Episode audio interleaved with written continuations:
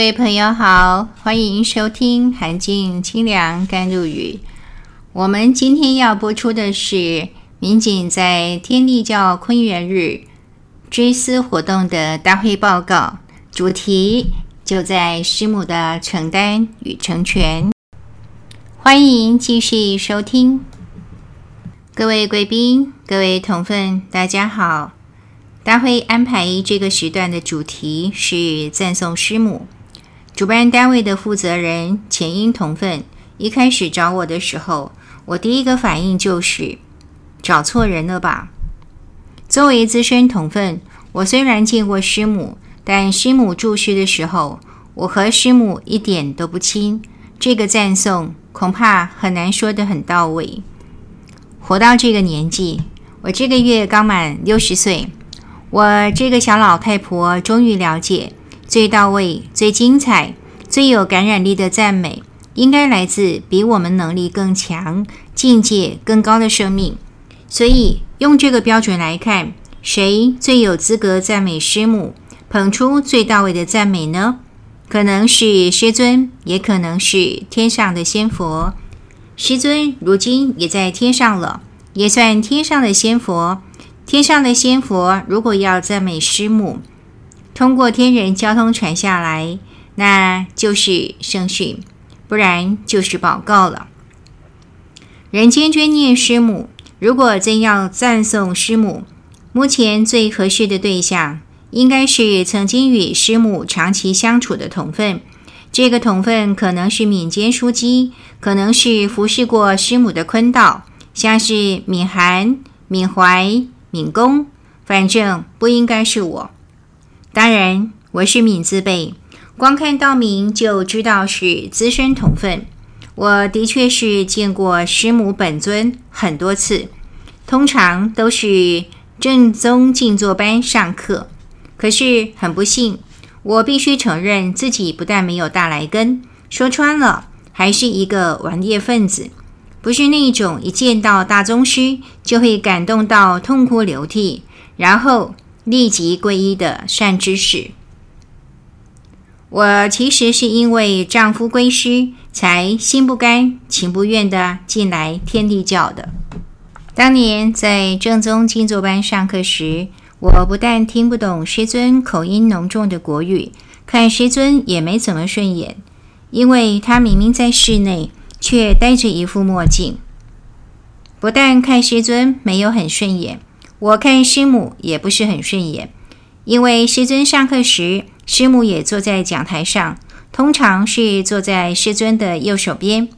我不是看他坐在那里不顺眼，而是看到他打瞌睡不顺眼。我的职业是老师，从来不在乎学生成绩，学生成绩不好我无所谓，你爱考几分就几分呗，没关系。可是学生上课打瞌睡。对不起，不行。我戴着老师的有色眼镜看师母，对她坐在台上打瞌睡，当然很感冒。说出这样大不敬的话，可能会让同奋很惊讶。把师母当偶像的同奋，很可能会在心里嘀咕：“黄明景，你什么东西呀？你敢这样说话？”对不起，我刚才已经自首了。我是资质駑钝，看到大师不知道是大师的那种顽劣分子。还有，我当时只是勉强参加天天地教的同混，不是奋斗的同奋，对天地教根本没什么认同感。不过，那是民国七十九年的往事了。那些年，我一直在人道苦苦挣扎。四十万皇誥也一直没念完，然后时间就来到民国八十四年，师尊证道的第二年，五期高教班闭关。出关后，奉教训杂志总编辑熊敏成的指示，开始采访同奋。从照顾师母的坤道同奋那儿，我才知道师母为什么会在课堂中打瞌睡。以人间的眼睛来看，他在打瞌睡，以无形的眼来看，他是去帮同奋办事去了。或许可以这么说，我从师母那儿学到的第一个功课，不是他的伟大，而是看到自己的不足。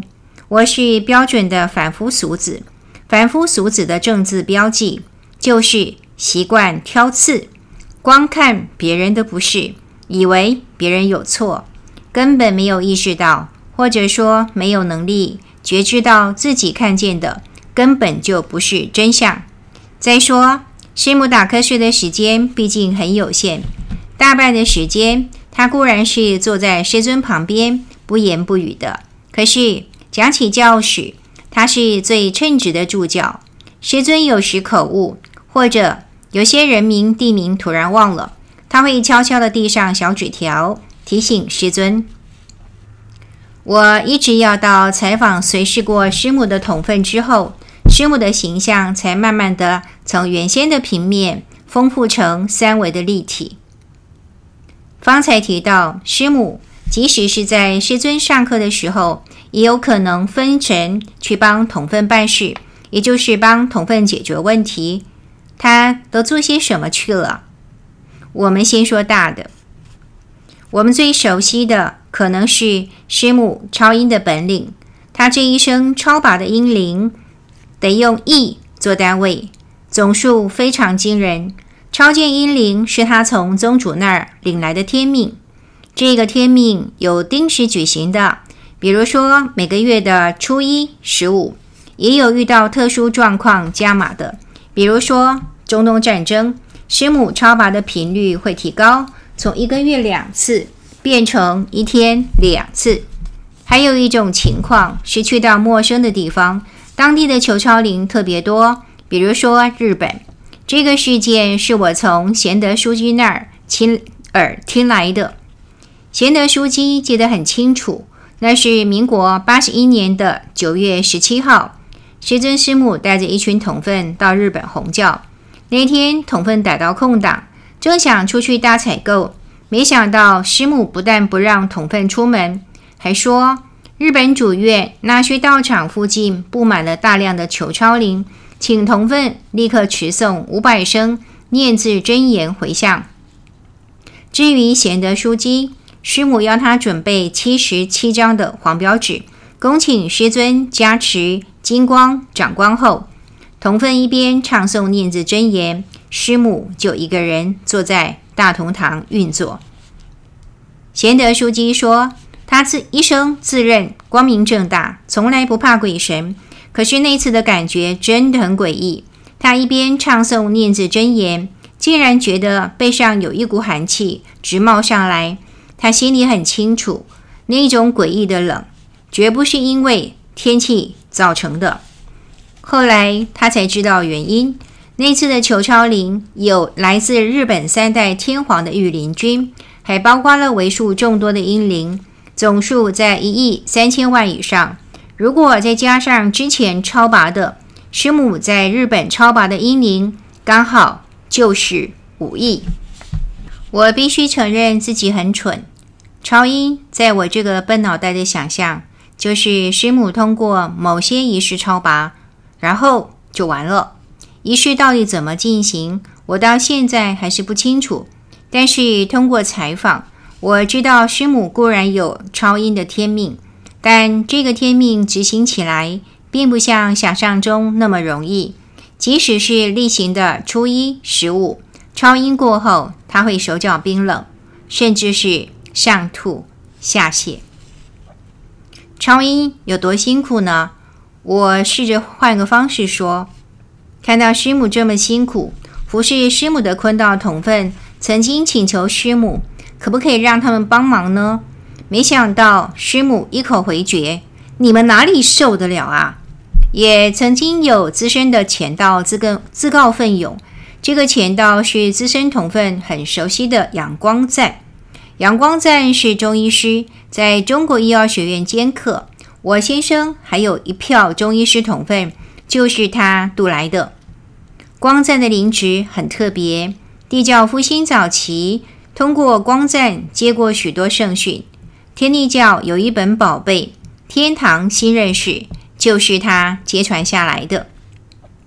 光赞请师母把超音的任务交给他，师母最后终于答应了。不过光赞才做了一次就受不了，整个人瘫在床上，把太太给吓坏了。他太太也是中医师，所以也就这么一次，这个担子又回到师母的肩膀上。师母证道之后怎么办呢？阴安才能够阳泰。师母回天了，阴灵还是要超拔的。所以我们现在有例行的月行超荐法会，是同分一起来的。我们再来说说小的，为母则强，没有本事做不了母亲，顾不了孩子，要当师母也得有几把刷子。师母不但有无形天书可以看，还会一些小法术。这个部分对很多同分来说应该很有趣。当然，师尊是很反对师母这么做的。不过今天是坤元日，我们就来聊一点这种有趣的小八卦。听说师母会捡小人，我先声明一点哦，这个事呢，当然不是师母告诉我的，是从贴身同分那里听来的。以前天极行宫如果有大型活动，碰上前几天连着下大雨，积水到处都是，师母会拿纸剪小人，剪好小人贴在房间的窗口，就叫小人去把地上的积水扫干净。小人怎么扫？肉眼当然是看不见的，不过第二天地上全干，完全看不出前一天的积水。是真的，我还听过师母会抓蛇，不是地上爬的蛇，是长在皮肤上的蛇。我们台湾人叫皮蛇，医学叫带状疱疹。这是从庄敏涵同分那听来的。照顾师母那段时间，孩子还小，全靠婆婆帮忙。婆婆长了带状疱疹，我也长过，看起来不怎么样。可是会痛的人死去活来的，婆婆痛成那样怎么办呢？听说师母会抓，所以敏涵就把婆婆带来，请师母帮忙抓。怎么抓呢？不知道，因为师母不让别人看，说是皮蛇会飞，旁边有人，皮蛇可能会飞到别人身上，就换人遭殃了。所以具体的操作我不清楚，但确定皮蛇真的飞了。带状疱疹没了。我也听敏工同奋说过，当年他到处奔波找店面，准备开店。师母知道了，交代敏工，只要去到现场觉得不舒服，一定不考虑。师母会看光，从少女时代开天眼之后就会看光，后来干脆就跟敏公要地址，直接开掌光，帮他确认店面到底行不行。说师母的神通法术只是开胃菜，那不是我崇拜师母的原因。维生先生在师尊证道之后，经常提醒同分：师尊是人，不是神。这句话同样可以套用在师母身上。我教书二十多年，教过国中、高中，也教过大学，不论是教书。或者是这些年在天地教研读经典的经验，都让我觉得，对老师最好的回馈，不是送礼，也不是歌功颂德，而是切切实实的活出老师的教诲，那才是最高的礼敬。师母的言教不多，所以接下来我的重点要放在师母的身教。看师母怎么做人。我们总以为大宗师嘛，因为有大来根，因此有超乎常人的能力。但是我要说的是，人间的能力是磨练来的，不一定是先天带来的。孟子有一段名言：“天将降大任于斯人也，必先苦其心志，劳其筋骨。”听起来很像八股的教条，却一点也不假。师母的人间行教也是从受苦开始的。师母才五岁，父亲就过世了；十五岁，相依为命的妈妈也过世了。师母有过八个哥哥姐姐，都是出生不久就夭折的。他是妈妈的第九个孩子，也是唯一保住的孩子。这个部分很多同分应该都听过，但有更多同分，包括我自己，并不知道师母小时候身体很弱，几乎是从年头病到年尾，而且每隔三四年就会生一场大病。大病过后，头发几乎全部掉光光。师母虚弱的体质，一直要到她遇见济佛祖，学了打坐才改善。济佛祖，你要说是济公活佛也行。济公活佛教的打坐法是随时随地都可以做，可以是一般最常见的坐禅，也有站着的立禅，甚至是。躺着的睡禅，睡禅后来变成天帝教坤道统分很熟悉的做法，是师母传下来的。济佛祖教师母打坐之后，师母的身体不久就好起来了。师母说，学了打坐以后，不但身体变好，而且做的时候有一种通天彻地的感受。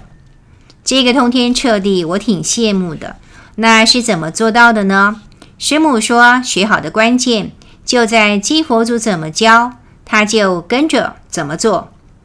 以我这个老师的观点，师母是很好的学生，老师怎么教，学生怎么学。换作《道德经》的说法，就是上士闻道，勤而行之。最好的学生是听到老师说了，马上会觉得，哇，这太棒了。然后呢，就努力实践。师母是根器最好的上士，不但一听就会，而且是认真实践。师母和师尊一样，是领天命下凡的。她是注定要嫁给师尊，和师尊做夫妻的。师母在常州出生成长，师尊呢是在苏州出生。十来岁以后，就在上海读书做官。他们两个人结婚是年鸠，台湾人习惯说抽签，是抽了三四签之后的天作之合。这个教师写得很清楚，很多同分应该都听过了。我们直接跳过。我要说的是，师母嫁到李家开头那几年的事。她嫁给师尊的时候，师尊的官运正好，顺风顺水的。他们的婚礼在普义代办所举行。那个时代取名没那么浮浮夸，代办所听起来很阳春，其实是超级豪华的场地，大礼堂容得下两千五百人。婚礼当天，喜宴开了几百桌，也就是说，师母嫁进李家的时候很风光，是人见人羡的贵妇。门面是这样，关起门来又是怎样呢？大户人家规矩多。师母说，她在上海的家有三姑六婆要服侍。三姑，师尊的四叔家有三个堂妹；六婆，师尊上面有祖母、母亲、婶婶，还有姑姑，加起来真的就是六婆。三姑加六婆。师母每天早上五点就得起床梳头，她是富贵人家的媳妇，梳头不用自己来，有专门梳头的姨娘，每天上门代理。师母会额外给小费，让她第一个梳，梳了头，化了妆，戴上耳环，这样的打扮也是我们在天立教大典当中最容易看到的师母形象，就是上海新婚那段时间。婆家的规矩，戴耳环是师尊的祖母要求的，除非家里有丧事，否则女人只要出了房门，不是大门哦，是房门，一定要戴耳环。师母打扮妥当，盯着厨房准备好人参汤、莲心枣子汤，带着佣人端着汤到六个婆婆辈的长辈房里一一请安。师母在上海的贵妇岁月，为师尊生养了四个孩子。